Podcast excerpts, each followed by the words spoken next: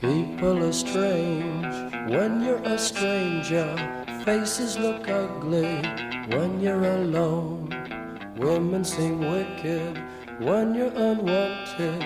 Streets are uneven when you're down. When you're strange, faces come out of the rain. When you're strange, no one remembers your name. When you're strange, when you're strange, when you're strange.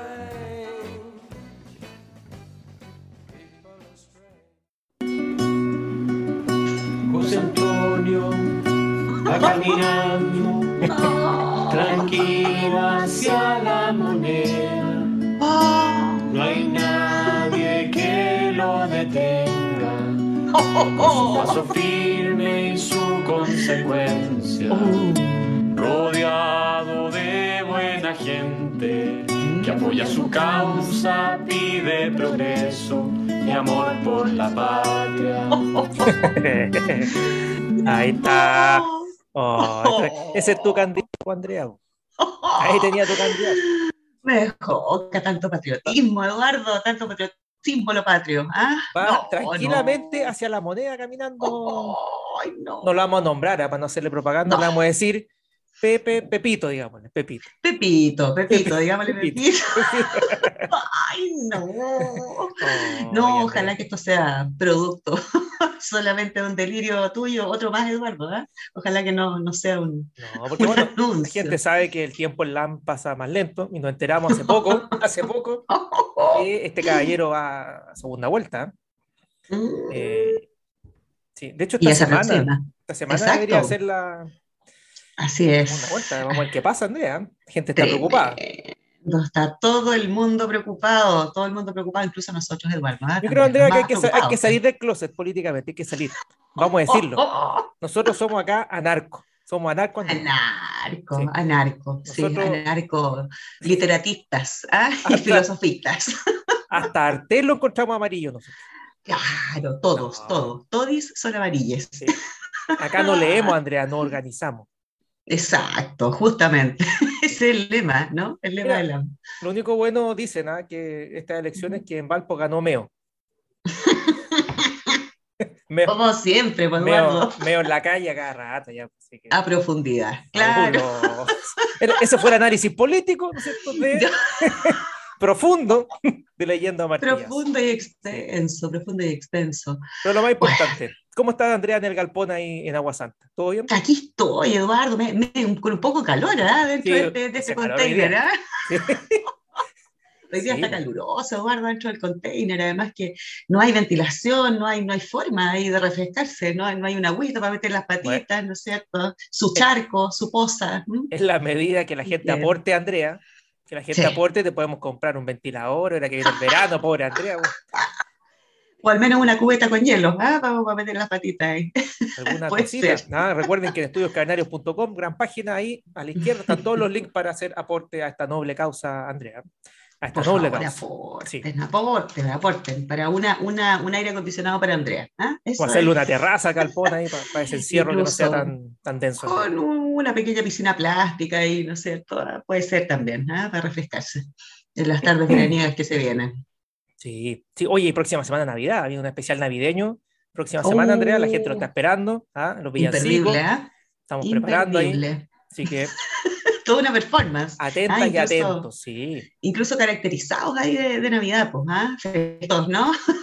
Por este lado del mundo. Vamos a tener saludos navideños también. ¿ah? Vamos a pedir algunos saludos ahí. A los famosos. Excelente, Sí, perfecto. Lo esperamos entonces. Bueno, Muy Andrea, bien. bienvenida a esta otra semana de Leyendo Martillazos que avanza increíblemente. ¿ah? Pasa Oh, el a tiempo. pasos agigantados. Nos Sí. acercamos a fin de año, por suerte, ya estamos cansados ya de tanto. Agotado, tanto trabajar. agotado. Tremendo, tremendo. Y vamos a quedar más agotados hoy día, Andrea, porque traigo una obra un poquito densa. Oh, poquito livianita. Sí. Ah, como, como es costumbre, pues, Eduardo. Pero he recibido cosas- tantas críticas por el bodrio vez que ya no lo quiero No. nombrar. No lo quiero nombrar. Que tengo que subir el, el nivel. Así que prepara el internet Tienes que porque se va- el ancho de banda, Andrea, aquí va, va a caer. ¿ah? Se va Mira. a fundir. No, si no anda tan complejo. Mira. Eh, la obra se llama Invitación a la Fenomenología de. Edmund Husserl. ¿ya? La verdad es que esto es un libro que recopila algunos artículos de, de este autor y es como una introducción bastante, un poco más amena a la fenomenología, que es una filosofía que aquí vamos a explicar un poco en qué consiste, Andrea. Y explica, por favor, Eduardo, para poder aportar algo. No, sí, va a ver que tiene relación incluso con algunas cosas literarias. ¿Ya? Ah, muy bien. Y Ya, si no la atenta, entonces. Y si no la inventamos, Andrea, sí. Inventamos, hacemos un cruce chamullístico ahí nomás, Eduardo, como, somos profe, güey, profe. como es costumbre. Chamullamos todos los improvisando. días. Y nadie se da cuenta. Claro. Muy bien. Bueno, contarte un poco Vamos. quién es eh, este autor. Edmund Gustav Albrecht Husserl. Oh. ¿Qué está como eso? Es como un estornudo el nombre. Claro. Nació en 1859 en Friburgo y fallece en 1938. Filósofo y matemático alemán, discípulo de Franz Brentano y Carl Stumpf.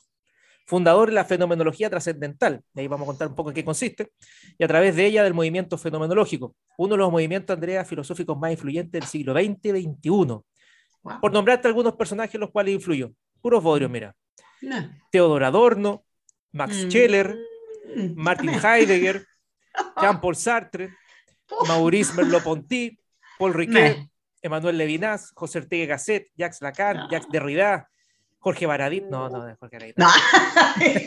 Entre tantos nombres célebres. ¿no Paulo es cierto? Coelho, ah, Carmen Guau. Tuitera, No, No, no la podemos nombrar, no la podemos- No, no, no, no, no.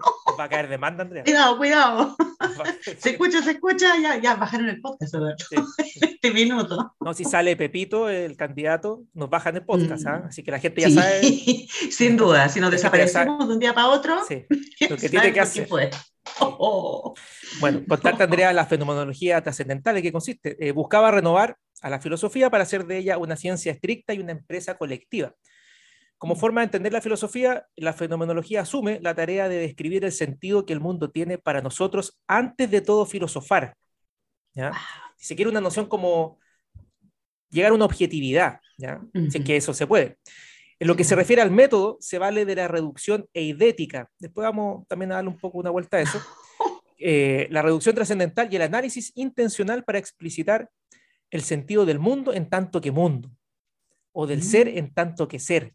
Como llegar a esta esencia de las cosas, ¿no? como Sí, de los claro, fenómenos. sí, sí. Este ideal griego, ¿no? que por ahí parte también Mm. la filosofía, pero después se perdió Ujú. en la modernidad, y de Mm. las cosas en este mundo, así como para exponer las leyes esenciales inherentes a nuestra conciencia del mismo. También es un análisis de la conciencia, ¿ya? Mm. Eh, que hoy en día también está muy de moda con todo el tema de la ciencia cognitiva, la neurociencia y todo lo demás. Así es. Que hasta se ha chacriado esa cuestión, ¿no? En- sí, estaba pensando en lo mismo, ¿verdad? Sobre todo en el ámbito educativo le meten de todo. hasta, hasta yoga le meten a eso, ¿no? Así como para complementar. ¿ah? Hasta Exacto. yoga, Eduardo. Oh, sí, no. Bueno, eh, bueno, Husserl de hecho llama a ir a las cosas mismas, en contraposición a quedarse en meras construcciones de palabras y castillos en el aire. Llama a dirimir todas las cuestiones sobre la verdad última de las cosas en la experiencia evidente que tenemos de ellas. O sea, este ámbito es más empirista, que la tradición filosófica es un- una, una epistemología, ¿no es cierto?, que viene desde la modernidad, eh, en sentido más metódico. Pero también destaca que el orden racional del mundo nace en la experiencia intencional o en la conciencia, y eso es un ámbito también más racionalista, que estos dos enfoques eran contrarios en la era moderna, ¿no? empirismo versus Ujú. racionalismo, y Sí. por algún lado es- como que igual lo, lo identifica, similar a Ujú. algo que hizo también Kant previamente. Sí. Entonces, bueno, eh, un poco para complementar esta biografía de, de Husserl, ¿no? Dice, aunque en 1928 se jubiló, la Universidad de Friburgo lo nombró profesor emérito, dignidad de la cual fue despojado, Andrea, el 14 de No. abril de 1933, Chu. en aplicación de un decreto antisemita de los nazis. Oh, mira, a propósito de la contingencia, A propósito, aquí están los peligros, la gente sabe, No, están los peligros. corriendo la misma, corriendo la misma suerte estaríamos, ¿ah? Van a quitar todos los premios que teníamos en Atenas del Mar, Andrea. Todo, todos los títulos de la Las nobleza, llaves ¿no de la ciudad, de los bares, Todo, las llaves del reino ahí, claro que sí. las llaves del Roma. No, no, no, de ninguna manera, nos metemos por la ventana, Eduardo, ahí, ¿eh? Bueno, a- además, al ser Husserl judío, se le prohibió el uso de la biblioteca de la Universidad de Friburgo. Imagínate, Guau. Mala onda. No, En claro. razón de las leyes de limpieza racial del Partido Nacional Socialista, aplicada a la universidad por Martin Heidegger. No Claro. ¿ves? Ahí está. pues, Nos ahí cayó está, el tío. Martin ahí, ¿eh? Nos cayó. su más famoso discípulo. Ahora esto, bueno, Mm. Heidegger nunca lo reconoció, se hizo leso, ¿ya? Eh, Ujú. hay harta tinta también que ha corrido sobre este tema. Eso, eso es, es- es tremendo, ¿ah? porque en el fondo ahí eh, siempre va a quedar la duda, ¿no es cierto?, respecto a si fue cierto o no fue cierto. ¿Es un hecho eso, Eduardo? Pregunto así como para... O sea, me de, interesó de la que, palabra. de que Heidegger eh, militó, militó. ¿ya? sí. El tema es Sí, que después se ujú. arrepintió y hay interpretaciones Ujú. sobre eso. Pero de que militó y que ocupó cargos de poder en la misma universidad, ¿no es cierto? A través de eso, fue así. ¿ya? Mm, Eh, pero, pero claro, es re fácil también emitir juicios desde esta época y sin Sí, entender pues. ese, ese, ese funcionamiento. ¿no? Eh, Exactamente. tampoco sí. se trata de castigar, por ejemplo, a los que vo- votaron por Pepito. No, claro que no. Habrá que Bueno, entender lo que una- pasa ahí. ¿ya? Sí, habrá que entender qué pasa con esas mentes, ¿no? Habrá, que, habrá que bloquearlos del Messenger, ¿ya? Pero, pero bueno, Habrá que tomar otras medidas. ¿eh? claro. Pero bueno, en Bueno, fin. como es un personaje que tiene eh, harto, harta biografía, pero vamos a entrarnos Mm. ahora en parte de esta, de esta obra, Andrea, Mm. eh, para ir comentando algunos conceptos que son importantes y lo podemos quizás llevar también a otros, a otros ámbitos. Mira. Eh, bueno, el vivir eh, psíquico, afirmaba Husserl, solo se hace patente en la reflexión. Es a través de ella que aprendemos las vivencias subjetivas, las que llegan a ser así para nosotros conscientes. Pero lo que se nos aparece, los fenómenos, siempre son conciencia de algo, lo cual quiere decir que el carácter fundamental de la conciencia es su intencionalidad. Al estar conscientes de un objeto, nos dirigimos hacia ellos. ¿ya? Esta idea de la intencionalidad es como clave en la fenomenología, ¿no?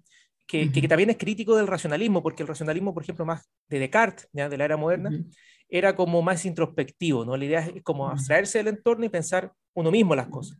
Sí, Pero claro. Husserl ya era, está dando cuenta de que uno, uno no, pues eso no se puede hacer porque la conciencia siempre es conciencia de algo, ¿no? Externo que Mm. está afuera, ¿ya? Ujú.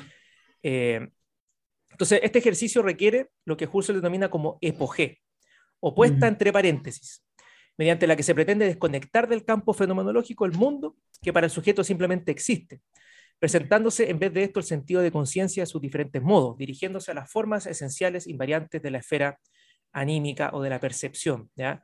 Este es un ejercicio igual bien complejo, ¿no? Eh, es bien literal, ¿no? Tratar de poner el mundo entre paréntesis para Mm. analizar un fenómeno. Ujú. Aquí quizá apunta con eso a tratar de desprenderse de los prejuicios, por ejemplo, que uno tenga. Sí. Y si lo llevamos, por ejemplo, al ámbito político, hoy en día es Mm. posible. Bueno, un poco lo que, lo que hacía referencia tú, pues, cuando yo te preguntaba por este, por, eh, por, por este señor, si era cierto o no era cierto, ¿no es cierto? Que había acusado al otro y lo habían destituido. Bueno, eso eh, en el fondo tiene que ver un poco con separar, ya, bueno, un poco como separar la obra del artista, ¿no es cierto? Por ahí puede ir eh, también un poco esta, esta idea, ¿no es cierto?, de, de poner entre paréntesis la situación, extraerla y analizarla como fuera de Claro. su contexto o fuera de, de- de su entorno, ¿no? Eh, va por ahí, según lo que entendí, Eduardo, ¿ah? me está costando, Sí, pero sí. estoy tratando de, de- de dilucidar. Eh, y es interesante igual, porque de algún modo también es un poco lo que, que se va a ver después eh, en la valoración no solamente de la filosofía, ¿no es cierto?, sino que también de, de otras disciplinas, de la literatura también, pues ya esta, esta eterna como discusión, ¿no es cierto?, si es que es tan importante eh, quién fue el autor, qué hizo el autor respecto de lo que produjo el autor, ya esta cosa de separar el objeto de arte del artista. ¿ya? Yo creo que Mm. puede tener ese valor hermenéutico así, o de interpretación, ¿no? Porque, eh, claro, aquí Husserl estaría llamando a ir, si lo llama al ámbito literario, por ejemplo, ir a la esencia de la obra Claro. y, y sacarle la chaya o el entorno que a lo mejor no es lo, lo, lo importante.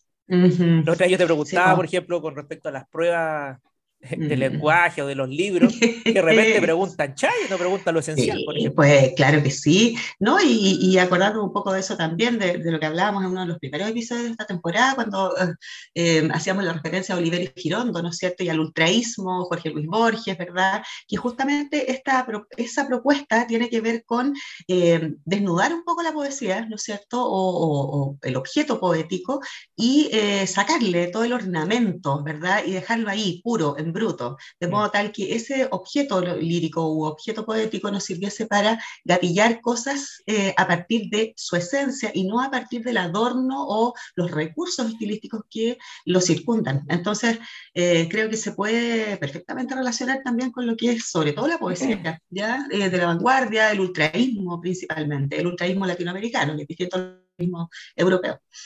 Acá podemos encontrar perfectamente un, un antecedente en ese sentido. Ujú, Absolutamente, Eh, absolutamente. Sí. Entonces, un poco continuando, dice, el objetivo es centrarse en el sistema a priórico de formas, esto es un concepto como bien kantiano, pues Mm, a juicio de Husserl, sin la tipología a priórica, lo a priori se refiere como a lo antes de la experiencia o que viene incorporado anterior. como en nosotros, ¿ya? ujú, Sería imposible el yo, el nosotros y la misma conciencia. La fenomenología pretende así darle una vuelta a la actitud natural en la cual permanece la vida cotidiana y la ciencia es positiva, donde el mundo es concebido como algo real, que existe y que es comprensible, como algo dado e incuestionado. Cuando el interés teórico abandona la actitud natural, la mirada se dirige hacia la vida de la conciencia. O sea, Mm. eh, ir como de lo externo y esta habituación en lo externo a un análisis más interno de lo que estamos contemplando en el fondo. ¿no? Es como una especie de Mm, distanciamiento, de verlo Sí. desde afuera el fenómeno. Eh, y ahí es donde uno toma la conciencia de eso. Exactamente. Ahora, igual yo, yo creo que ahí puede, por lo menos llevándolo nuevamente al, al uno puede caer como en la tentación solamente de quedarse en la contemplación de, ¿ya? Y no generar nada a partir de esa contemplación. Eh, no sé si ese es el lado hacia el cual quiere conducir eh, eh, la propuesta, ¿no? Lo que tú nos, nos Sí. señalas respecto del, del autor, pero eso, eso es, bueno, de alguna forma es medio peligroso, ¿no? Porque nos quedamos solamente en la forma, nos quedamos en el objeto de arte o eh, en una idea, ¿no es cierto? Y no, no reflexionamos acerca de eso, ¿ya? Eh, pero no sé si irá tan, tan vinculado con lo que él pretende. Uno quizás o- después o- puede o propone. Pensar, claro, de que hay autores posteriores de que niegan esta posibilidad, pues mismo Heidegger, Mm, con este ser es ser en el mundo. O sea, Mm. estaría respondiendo a Husserl de que es imposible ese distanciamiento como objetivo, Mm. poner la realidad entre paréntesis. O sea, siempre Entre estamos paréntesis. dentro de la realidad, ¿no? Ujú, Eh, pero ahora, claro, y- igual le daría un, un valor a esta reflexión porque en el fondo es lo que muchas veces se reclama, ¿no? Como para ser un poco más crítico y, y- y reflexionar sobre las cosas como este distanciamiento, o sea, como paremos un poco, ¿no? Así como Sí, eh, paremos la pelota y, y analicemos el, el- si bien no objetivamente, pero de manera más, eh, sea analítica, si se quiere, distanciada, detenida. ¿sabes lo que, sí, ¿sabes lo que me, me pasa con esto? Que me acuerdo inevitablemente de las puestas en escena, ¿no? Del teatro, cuando se hacen los apartes, ¿no? El aparte es esta, esta instancia dialógica, ¿no es cierto? O, o del lenguaje teatral, donde el actor se separa del resto de los actores, la escena queda congelada, ¿no es cierto? Los otros actores quedan literalmente congelados, se acerca al primer plano del escenario y comienza a dialogar con el público o a dialogar hacia la nada. Eso es poner el mundo entre paréntesis, es poner la realidad entre paréntesis. Y desde ahí salen reflexiones súper eh, interesantes e importantes porque de alguna manera sirven como un catalizador o una explicación muchas veces también hacia este público o hacia esta nada, ¿no es cierto?, que está recibiendo ya el mensaje de la obra y eh, separa la acción este actor eh, hace su, su aparte, ¿no es cierto? Y luego vuelve al mundo, ¿ya? De alguna forma ahí está como materializada Mm. esta idea, ¿no es cierto?, de poner la realidad entre paréntesis y reflexionar, o bien eh, hacer un análisis respecto de lo que está ocurriendo en ese momento o en ese contexto. Creo que también ahí a lo mejor hay un, hay un antecedente, si bien es cierto, la parte existe desde antes en el teatro, ¿no es cierto?, desde los orígenes del teatro, pero de igual forma eh, se pone mucho más en boga después de esto, ¿ya? Entonces capaz que hasta ahí haya una influencia de, de tu tío, Eduardo. Estaba Ah, en puede el ser. espíritu de la época, yo creo también. Mm, Las mm, cosas sí. como que se van ahí replicando. Puede ser, sí. Bueno, a través de su descripción de la filosofía eh, de Husserl, ¿no? Sartre, que aquí Mm. hay una eh, influencia fuerte en el existencialismo, ¿no? critica al, al idealismo que considera al conocimiento como un comer arácnido, dice, ¿no? No. que atrae las cosas a su tela, las cubre y las reduce a su propia sustancia. Aquí hay una crítica mm. como al idealismo, al racionalismo más, más puro, Ujú, trascendental, de que, eh, de que parte ya con preconcepciones y todo lo que contempla lo, lo Mm. interpreta de ese punto de vista, ¿no? más sesgado. Sí. Eh, las cosas se vuelven así en un conjunto de contenidos de conciencia, asimilándose y transformándose en idea. ¿ya? Asimilación, dice Husserl, unificación, identificación. Eh, pero como hemos visto, en cierto Husserl afirma que el, al ser de naturalezas distintas, no se pueden disolver las cosas en la conciencia. La conciencia es en este sentido irreductible, pues no puede ser representada por ninguna imagen física. ¿ya? O sea, Ujú. una cosa es la conciencia, otra cosa son las cosas. ¿no? Yo no puedo tratar a la Ujú. conciencia como una cosa más. Claro. Eh, pues, yo te tendría que decir como ya, eh, la conciencia, ¿qué imagen se te viene a la mente? Así como, claro. Digo, como facultad, Sí, claro, claro, pero no es algo físico, no es un No. objeto, ¿no es cierto? Sino que es un, es un concepto absolutamente abstracto, ya que no podemos materializar en nada, nada se parece a eso, ¿no? no, usualmente la gente dice, ah, no, con el cerebro. Y yo le digo, No, bueno, pero- si le abrimos el cerebro a alguien, ¿usted ve la conciencia ahí? ¿Ve la conciencia ahí? Claro, vos, claro que sí.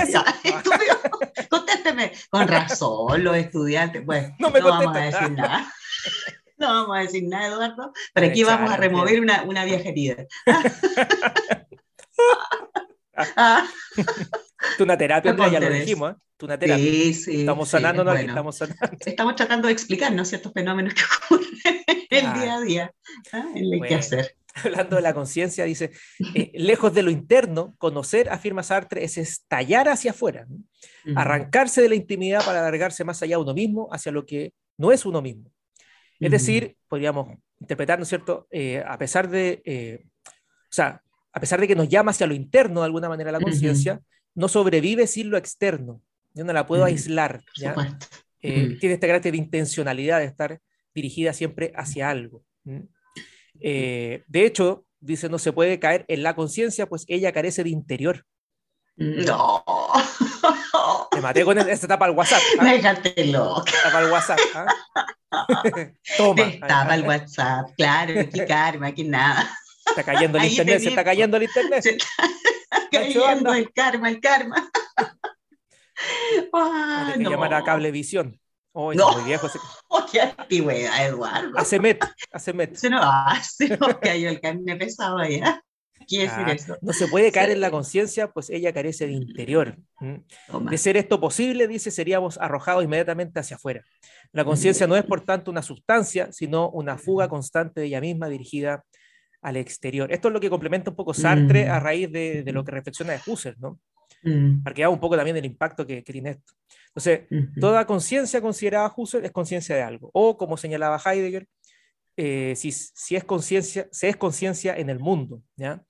Pero de ser esto así, al exigirle a la conciencia que coincida con ella misma, una especie como con las ventanas cerradas, ¿no? Esta se aniquilaría a sí misma. La conciencia es, pues, intencionalidad, dirección a lo externo. Husserl nos ha librado así, afirmaba Sartre, de la vida interior, pues todo está fuera, incluso Mm. nosotros mismos. Toma, Andrea, chúpate eso. Tremenda, tremenda revelación. Me dejaste loca, Eduardo. Tiene toda la razón el tío igual, po. Ah, Ahora, pero piensa perturbador, po. Que esto Ah, puede tener sí, incluso alcances psicológicos, porque eh, en fondo la persona cuando se deprime o qué sé yo, cuando no Mm. tiene est- esta intencionalidad hacia afuera muchas veces, ¿no? Mm, claro, ¿Cómo, cómo claro. quedamos después de la pandemia con el encierro, no? Sí, excelente. Queríamos ir hacia ejemplo. afuera, hacia los bares. Sí, estábamos desatados, enloquecidos. De hecho, anduvimos deambulando. Me tenían que amarrar, ¿no Andrea, yo quería salir. Errante, errante. Como la los Andrea bares mucho tiempo. en el galpón tan cerrado. Ahí estoy, po, ahí estoy, muerta de calor, no hay nada aquí como para refrescarse. Ah, ni una pilsen, nada, Ya te vamos a soltar. nada. Te vamos a soltar el jueves. El jueves te vamos a- Pasó, Sí. Andrea tiene que, que la Andrea se Tiemblan los bares, ¿ah? Tiemblan los bares. Tiemblan los bares. La Andrea se es una concentración así como los equipos de fútbol. Sí. Empieza el lunes hasta el jueves. ¿ves? Ahí. Después Y sale. de ahí ya la- me, me pierden hasta el próximo el próximo lunes. Ah, Claro, claro. Entonces, eh, da para harto esta, esta obra, Andrea. es un Uf. precursor de, de varias filosofías y, y metodologías en el siglo. XX hasta la actualidad.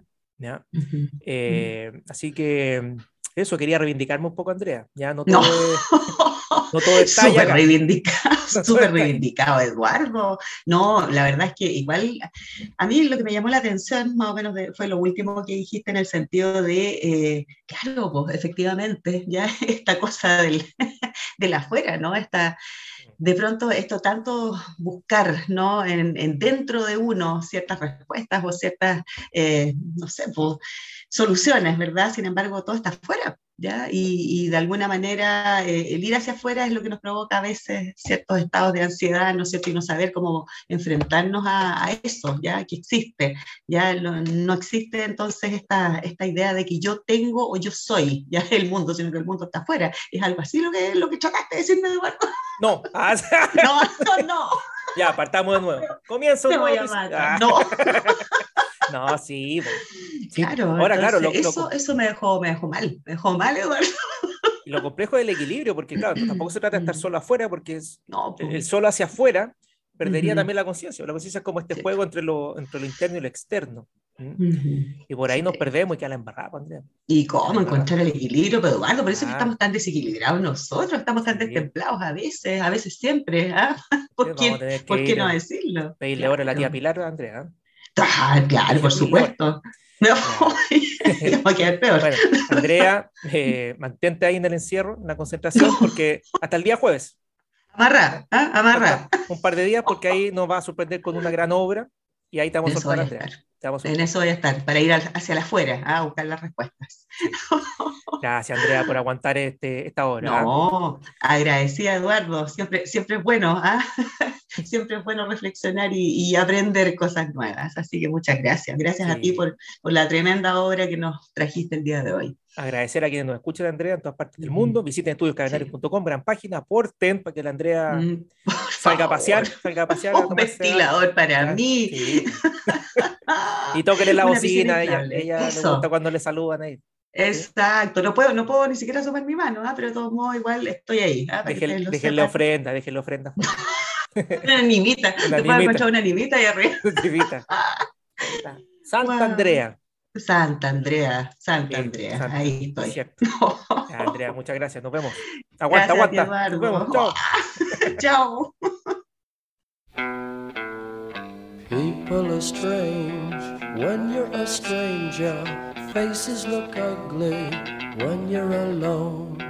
Women seem wicked when you're unwanted. Streets are uneven when you're down. When you're strange, faces come out of the rain. When you're strange, no one remembers your name. When you're strange, when you're strange, when you're strange.